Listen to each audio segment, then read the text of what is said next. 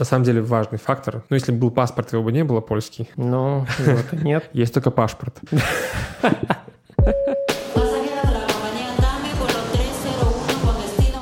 Всем привет, это подкаст «Где жить дальше?». Сегодня я разговариваю с Артемом. Он инженер, айтишник просто отличный парень. Артем, привет. Всем привет. Классический вопрос нашего подкаста, который можно сравнить только в чем сила. И звучит он так, Артем. Когда ты уехал из Беларуси? Я уехал во второй половине 21 года. Ты живешь в Варшаве, правильно? Да, с перерывами на другие места. Вот. Смотри, у нас сегодня тема про зимовку. У тебя был интересный опыт зимовки на Тенерифе. Первое, что мне хочется у тебя спросить, как тебе эта идея пришла в голову и как долго ты готовился к тому, чтобы ее реализовать? Всем приходила эта мысль, было бы хорошо перезимовать. Да, конечно. Но очень мало кто... Доходит до действий. Да. То есть я много знаю людей, кто хотела бы, да. но не так много, кто вот... Но мне кажется, это можно вообще про любое дело в жизни сказать. А, окей, глубоко, глубоко. Хорошо. Да, задумывались мы давно, на самом деле, об этом. Еще когда были в Беларуси.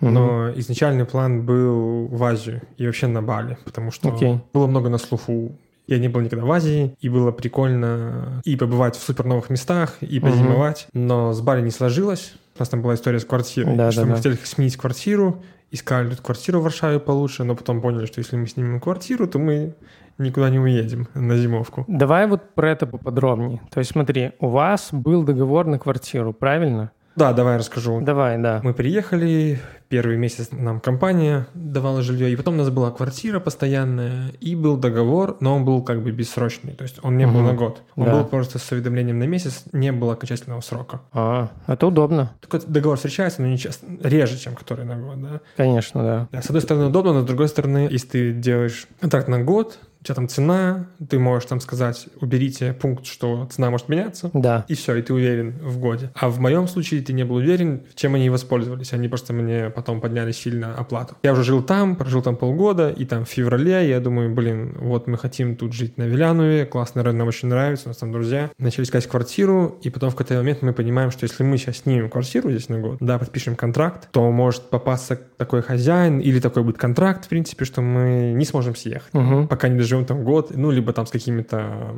санкциями, да, Да, да, да, я понимаю. И мы такие, ладно, окей, давай мы тогда живем на этой квартире, ну, типа мы договариваемся, что зимовка вот стопудово. Вы сами поставили дедлайн, да, для себя такой? Да, но это еще мы тогда думали про Бали, но случилось 24 февраля, и началась обстановка меняться на Бали сильно, потому ага. что туда очень много поехало русских, да-да-да, и украинцев, и, да и белорусов, наверное, тоже. Там, ну, нереально сильно подскочила стоимость аренды жилья, да, Угу. Если ты раньше понимал, что у тебя самая большая проблема туда долететь, самая дорогая часть твоего трипа, уже после войны, начала войны это уже было не совсем так. Вы мониторили цены? Сколько там стоило? Да, да, да, до войны, да. То есть мы смотрели. На две семьи было реально до 2000 долларов, да, уложиться на месяц. Это что было? Это был это дом? Вилла такая была. Вилла, да? Ну, у них да, там все вилла называется. Ну да, да.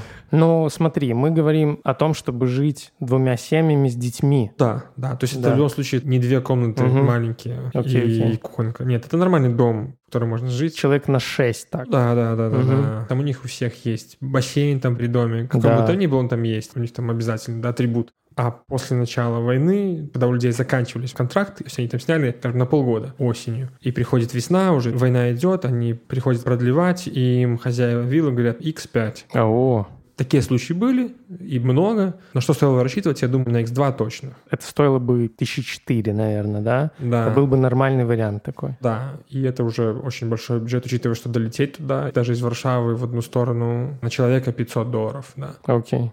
Это была первая причина, почему мы поняли, что Бали не вариант для нас, уже получилось слишком дорого. Вторая причина была это потому, что ребенок у нас еще маловат. Сколько у вас ребенком было тогда? Полтора. Угу поняли, что стрёмно там все эти, короче, комары, вся эта вот история. Пауки. Да, много этого добра разного ползучего. Ну смотри, я так понимаю, два фактора. Дорого и стрёмно.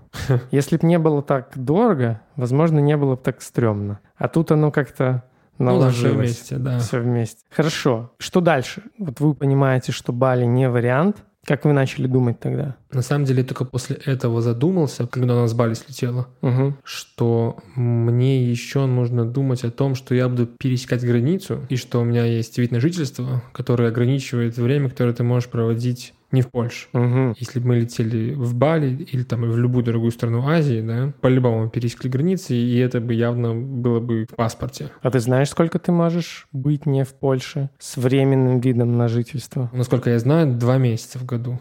Ну и такие штуки могут меняться, знаешь. У- Да, да, да. Учитывая нынешние обстоятельства, как там все поляки быстро меняют, в лучшую сторону там для белорусов, да, или украинцев. Угу. Да, и поэтому я понимал, что если мы будем искать какой-то вариант другой с пересечением границы, то нужно будет еще учитывать и это, обязательно учитывать, прям вкладываться в это, потому что ты не знаешь, ты приедешь, вернешься в аэропорт, Да, там вию, вию. а офицер там решит посчитать, сколько тебя дней не было. Да, да, да. И скажет, ну все, отдавай жительство, есть Беларусь. А я скажу, как-то не хочется.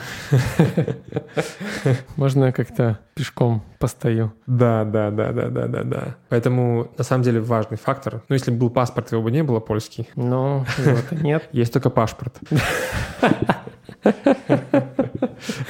Это очень смешно.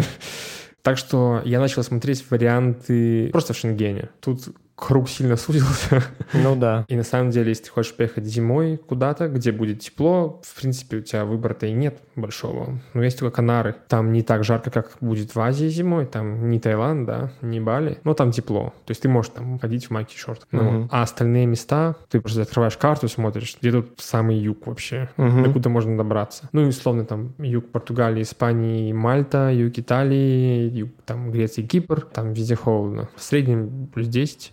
И которые периодически там вырастают до плюс там 17, может 16. Мгм. Там нестабильно тепло, да, да, да. На Кипре прохладная зима.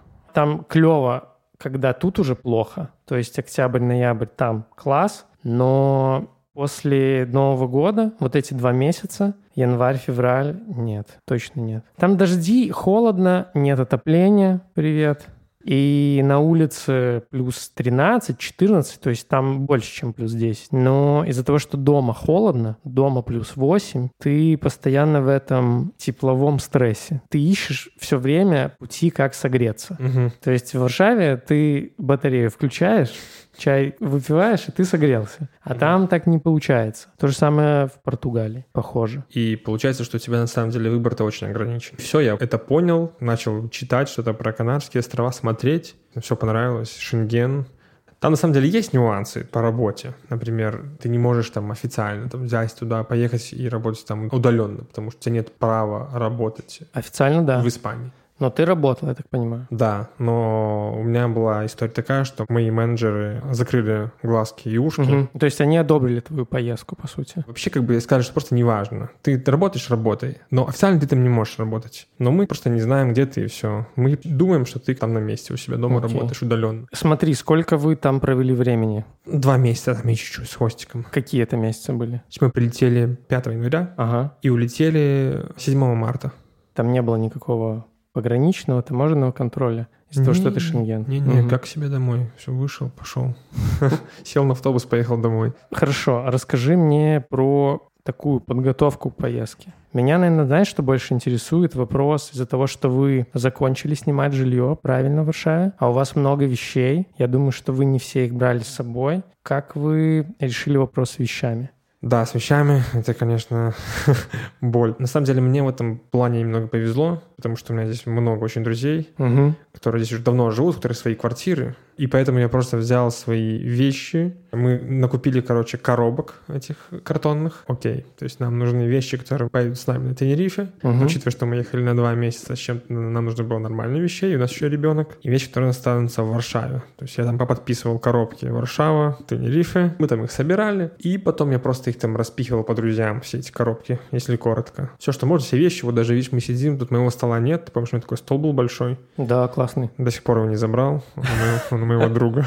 Он уже за ним, да, работает? Да, да. Ну, надеюсь, что я его заберу скоро. Хотя уже, уже два месяца почти живу. Ага, вот о чем нужно задуматься тем, кто дает вещи друзьям. Потом тяжело их забирать. Если друзья еще говорили, записывай, потому что я прям развез, наверное, по четырем точкам. У кого что. Ты сначала все помнишь, куда ты завез, когда ты разводишь. Но когда тебе солнышко попекло в голову два месяца, ты перелетаешь, и думаешь, так, а где у меня что лежит? Окей. Много ли у вас багажа было с собой? Да, на самом деле непривычно много. То есть у нас было, наверное, два больших чемодана. Угу. Один чемодан средний, то есть это считай как большой идет, да. Коляска у нас еще была с собой. Еще какие-то пакеты с горшками, там какими-то игрушками. На самом деле много. Ага. Я когда покупал билет визейром, там просто было предложение к семейное, то есть какой-то билет, который включает этот багаж большой, багаж маленький в салон, все там включает в себя. Угу. А на самом деле за коляску тебе не нужно платить, коляска всегда бесплатно провозится. И сколько у вас вышли билеты? В одну сторону получилось 2000 злотых. На все? На все, да. Это нормально. Да, дешевле, чем на Бали. Намного. Да, сто процентов. И назад примерно то же самое. И назад то же самое, да. Окей. Как вы искали там жилье? Хороший вопрос, потому что я сначала думал, что мы поедем и будем там дольше, а там 4 месяца,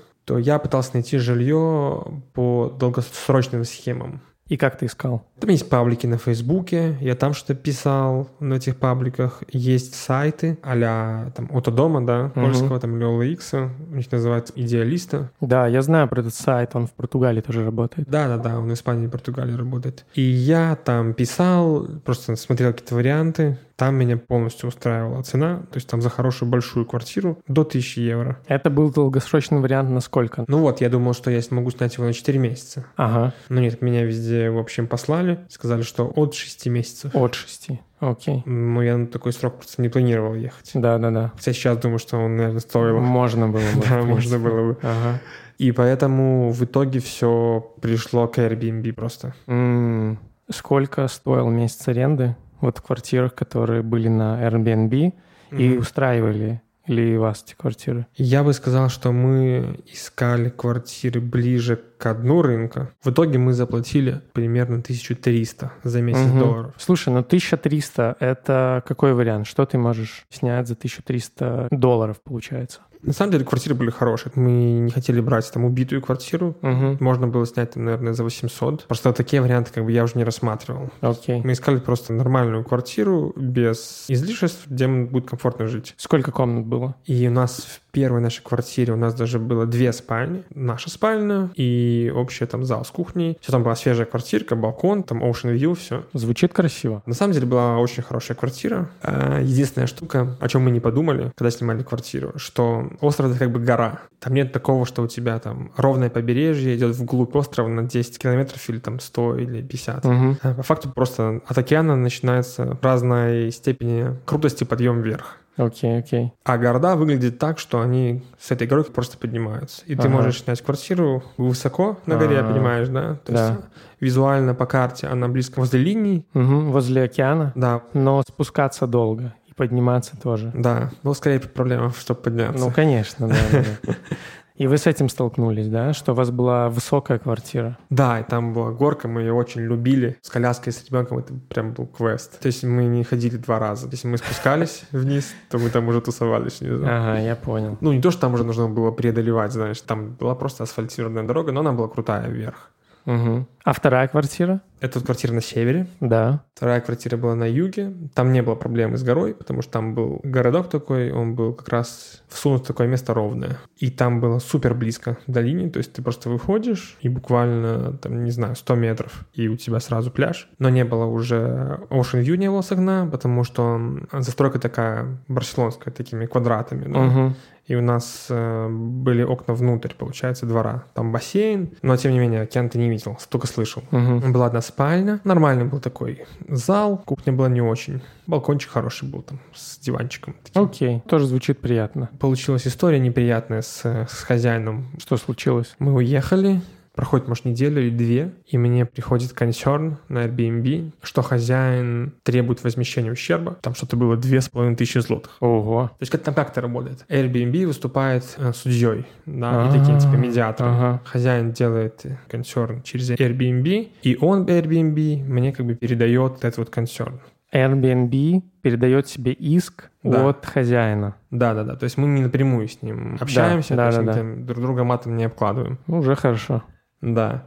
Так что у тебя было конкретно? Вот вообще весь иск, он про что был? Там была такая история, что чувак нафоткал, как он там убирался. Причем, ну, мы там жили больше месяца на той квартире. Конечно, мы там убирались, но в конце, когда мы съезжали, я типа такой, ну, что я буду убирать? Там чемоданы, ты там уже готовишься уезжать, тебе уже не до уборки. Тем более ты за нее заплатил. Там было, да, вот это? Плата за уборку? Конечно, конечно. Come on. У меня было такое просто ощущение, что хотелось мне бабла Да, собрать. да, да. Короче, я импульсивно ответил, типа, что да пошел нафиг, какой-то разводила, что за уборку я заплатил. Ну да, нужно было лучше подготовиться к ответу. Они говорят, окей, все, мы там берем пару дней на раздумье, и они мне через три дня присылают, говорят, окей, вы должны заплатить хозяину 1300 там, злотых или 1500, что-то такое. Типа вы проиграли этот процесс. И начал просто потом смотреть, что-то гуглить, позвонил друзьям. Никто в такой ситуации не был, никого такого еще не случалось. Ну и в итоге я погуглил и понял, что это все какая-то лажа. И просто говорю им, типа, ребята, ничего не буду вам платить. Это какой-то стрёмный тип, который хочет содрать с меня деньги. И вообще я ухожу на Booking.com в таком духе. Мгм, мгм. И они такие, ну и окей, и все. Типа, что ну мы вам оставим пометку в вашем профиле, хосты будут видеть, что у вас вот была такая ситуация. То есть все, дальше никуда не идет. Да, да, да. Ого. Но пока не приходило история. никаких исков. Причем, когда начинаешь там читать там эти истории, то, конечно, там вообще жесть бывает. То есть прям некоторые хозяева, у них там на потоке такая штука, да. М. Поэтому, если вы заезжаете, что-то там не так в квартире, сразу бросается в глаза, то лучше все это отфоткать, чтобы это, по крайней мере, или было у вас на телефоне, или сразу там хозяину отправить. То есть чуть-чуть себя обезопасить. Слушай, а ты когда снимал эту квартиру, ты, наверное, читал отзывы, и все было окей, да, по отзывам? Да, но там было мало отзывов, то есть она недавно появилась на Airbnb. Окей.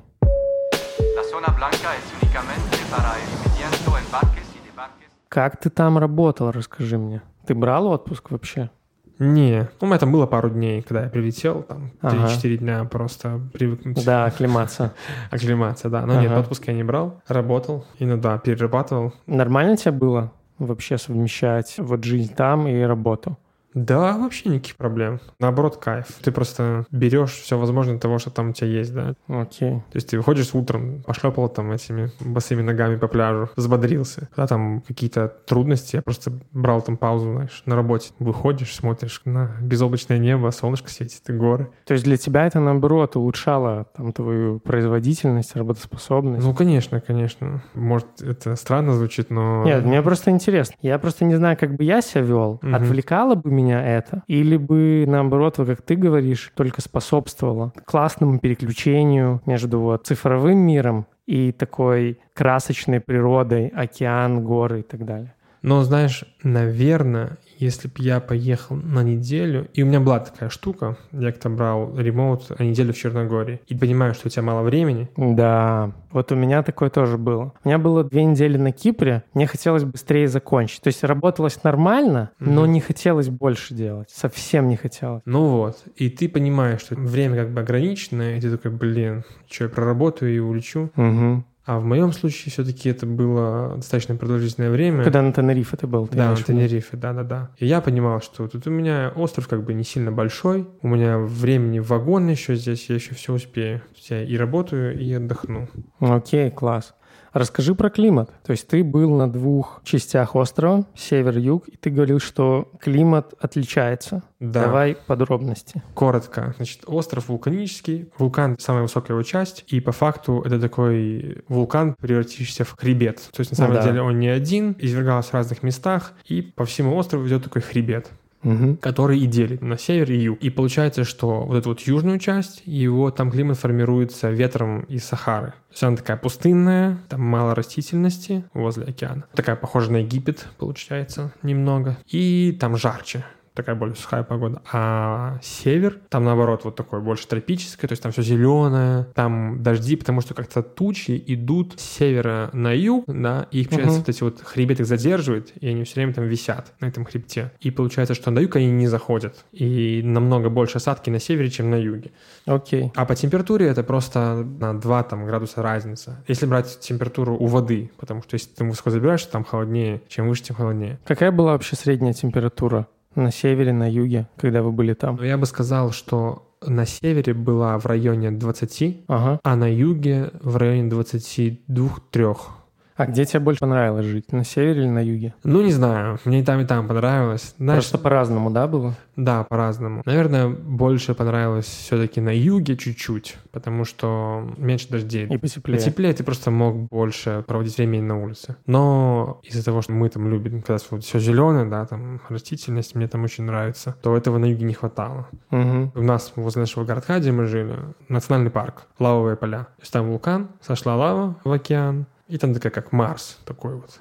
О, И там растет какие-то кактусы такие. Ну, ты идешь, и просто вот такие сухие камни, лава Да-да-да-да-да. такая застывшая. И там по нему проложены эти маршруты для хайка. Кстати, да, остров в этом плане вообще пушка. В плане активностей для этого именно места. То есть, если ты любишь вот такое, активный отдых такой, да, да? хайк, серф, велосипед, там виндсерфинг, там куча вот такого всего, то вот туда прям топ. Надо, Да, надо да. ехать. Там есть места, вот юг такой туристический, там, где вот отели, пляж, Турция, типа, условно. Мгм. Но не, нет, не то, потому что все равно понимаешь, что недостаточно тепло, недостаточно вода теплая для этого, чтобы вот быть таким видом отдыха. Слушай, а часто вы купались? Температура воды нормальная была?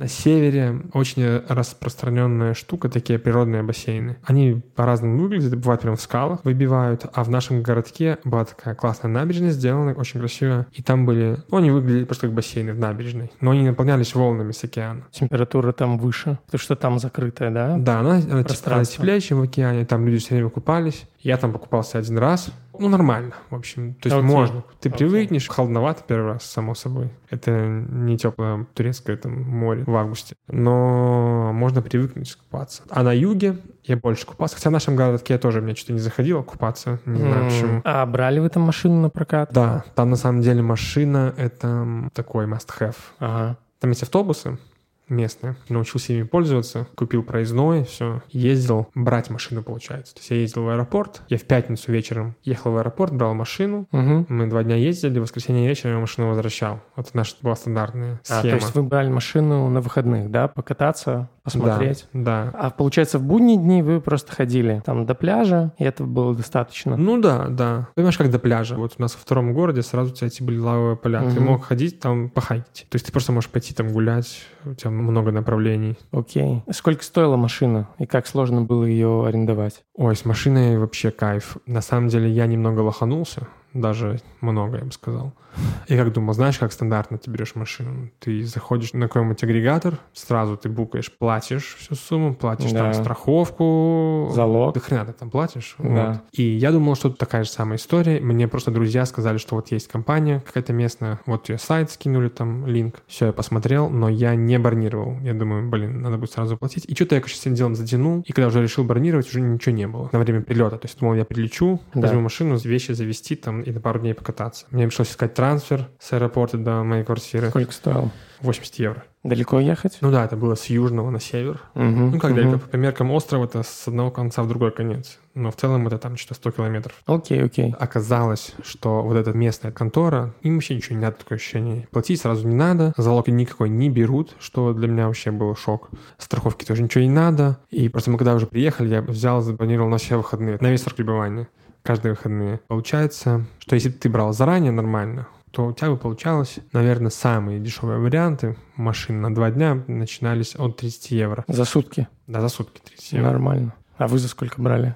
получалось ближе к 50 первой неделе. Но потом уже, чем дальше, тем ближе там вот к этой цифре к 30 евро. 35, там вот такое. Угу. Хорошие были машины? Да, на самом деле я брал какие типа средние, знаешь, какие-то кроссоверы такие небольшие. Джип Компас там у меня чаще всего был. Пару раз не было моих машин, и мне давали машину сильно дороже обычно, то есть там, которая стоила в два раза больше. Но я потом узнал, что можно было через телеграм-каналы снять себе машину на месяц сразу, М. и это стоило бы там а 200-300 евро. О, слушай, вообще нормально. Да, то есть я этого не знал. Я бы, наверное, так сделал даже. Так было бы удобнее просто, Ну да? да, мне не нужно было бы гонять в эти аэропорты, а это занимало время, потому что ты едешь по этим серпантинам, три часа Окей. занимала эта вся процедура. На самом деле такая же история, возвращаясь к жилью, я забыл рассказать, Да. что оказалось, потом я тоже уже узнал, они требуют, потому что в Испании контракт. Ага. что ты работаешь. Могут там еще у тебя попросить выписку с банковского Мгм. счета, если ты снимаешь долгосрочно. Что у них там проблема такая, у них там изъяны в законодательстве, если там твою квартиру захватят какие-то жильцы, ты там хрен кого выселишь оттуда. Все. Мгм, мгм. Ребята рассказывали, что они вот там поехали, в столице там нашли, порт Белокрус, у них были плотские контракты, они показали их на полгода, они сняли, или даже на год они сняли. Жилье, да? Да-да-да. Ага, окей. Да, то есть я бы тоже так сделал. То есть ты бы лучше приехал, снял бы что-то на Airbnb на неделю, и там бы искал жилье на месте уже. Да, но теперь так уже ретроспективно, я бы поехал в октябре, и вот и до конца апреля бы там сидел. Это ты хорошо подсветил. Так, все ссылки будут в телеграм-канале, который называется «Где же дальше?» подкаст. Reasons.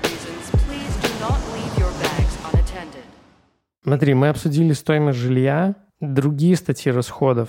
Сильно они увеличились на Тенерифе или примерно то же самое было? Продукты там стоят дороже, иногда значительно дороже. Например, Да, у меня есть такой пример, я всем его рассказываю. Давай. Мне врезалось в память.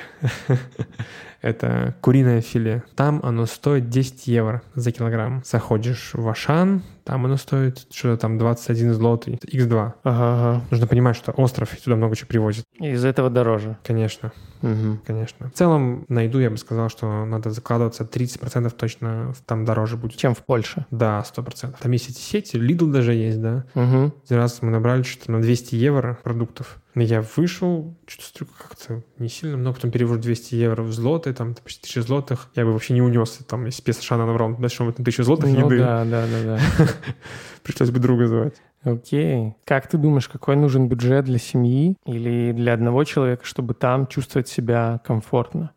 Жилье, понятно, 1300 долларов. Да, да, да. Ну, возможно, 1000 евро, если там постараться, можно найти что-нибудь подешевле, например, да. Плюс на еду где-то 150 евро в неделю. Мгм. Это вот на продукты просто, да? Да-да-да. Бе- Без кофе. Мгм. А если куда-то ходить есть? Сколько чек за обед, ужин? Стандартно двоих 50 евро примерно. Ну окей. Но важный момент, кстати, что цены на севере и на юге очень разные. То есть ты М. на севере, ты если идешь и живешь вот в таком городке, мы жили в городе Бахамар, там много местных жителей и много немецких пенсионеров. И ты идешь в кафе, и условно стоит лазанья м, 8 евро. Да, Ты приезжаешь на юг, и там она будет стоить 14. окей. Не так вкусно и не такие большие порции. Ага, окей. Слушай, а что по кофе? Сколько ты платил за свой утренний кофе Кстати, с молоком? кофе дешевый. Вообще да? кайф. В да. кофейне? Я платил от евро до полтора. Класс. Слушай, как ты вообще в целом оцениваешь этот опыт?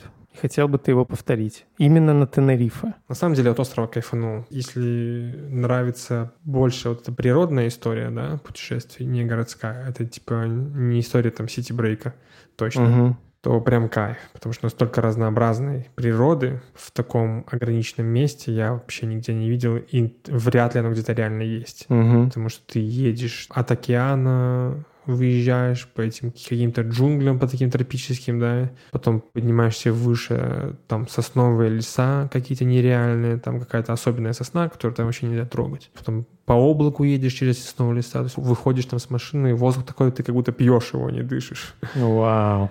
Да, потом ты из этого соснового леса выезжаешь, там уже ближе к вулкану, там просто Марс начинается, такая пустыня, вообще красный такой пейзаж, просто unreal. И такие виды иногда открываются. Я пару раз ехал на машине, там такая типа трасса, почти кольцевая вокруг острова. Э, В Лора Парк, тоже, кстати, очень известная точка. В каком-то году или несколько лет подряд на TripAdvisor первое место для посещения в мире. Окей. Там касатки, все дела. Да, я ехал, в общем, по этой трассе на машине. То есть она как, как идет? Идет по обрыву. Практически, да, справа у тебя океан, слева у тебя горы. И просто какой-то был такой поворот, открывается какой-то нереальный вид на вулкан. Я чуть руль не бросил, то есть я прям вообще просто офигел.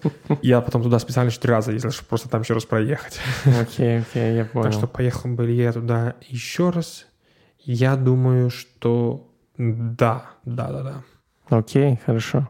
Посоветовал бы туда ты ехать там людям без детей, которые любят еще и городскую жизнь, сходить куда-нибудь а в клуб и все такое прочее. Можно ли найти такое на Тенерифе? Да, вообще не вопрос. Просто едете, снимаете квартиру вот в этих районах, где движуха, где туристы. На юге, получается. Юг, да, там Коста-Адехи. Несколько небольших городков слились в такую сплошную линию из города большого Ага, отеля и все. окей. Там вообще что хочешь. То есть клубы, бары, туристический огромный там центр, да. Окей, окей, я понял. Слушай, Артем, что ты можешь посоветовать и пожелать всем тем людям, кто давно думает о зимовке, но не может на нее решиться?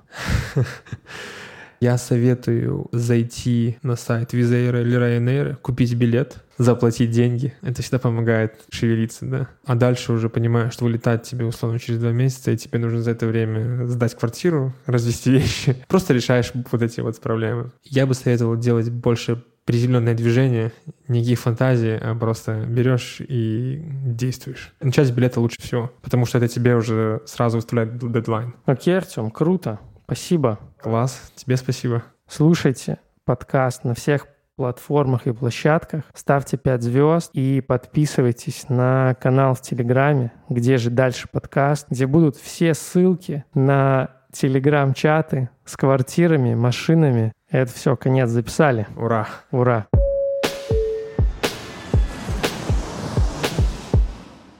Мне, кстати, в Варшаве больше флешбэчит, знаешь, как Ага. будто. То есть я там засыпаю, и вдруг все, я там на втором курсе. Или там на первом, знаешь, этот чертеж рисует, этот ватман огромный. Да-да-да-да-да. О. Ой, лучше уж в Варшаве. Ну да.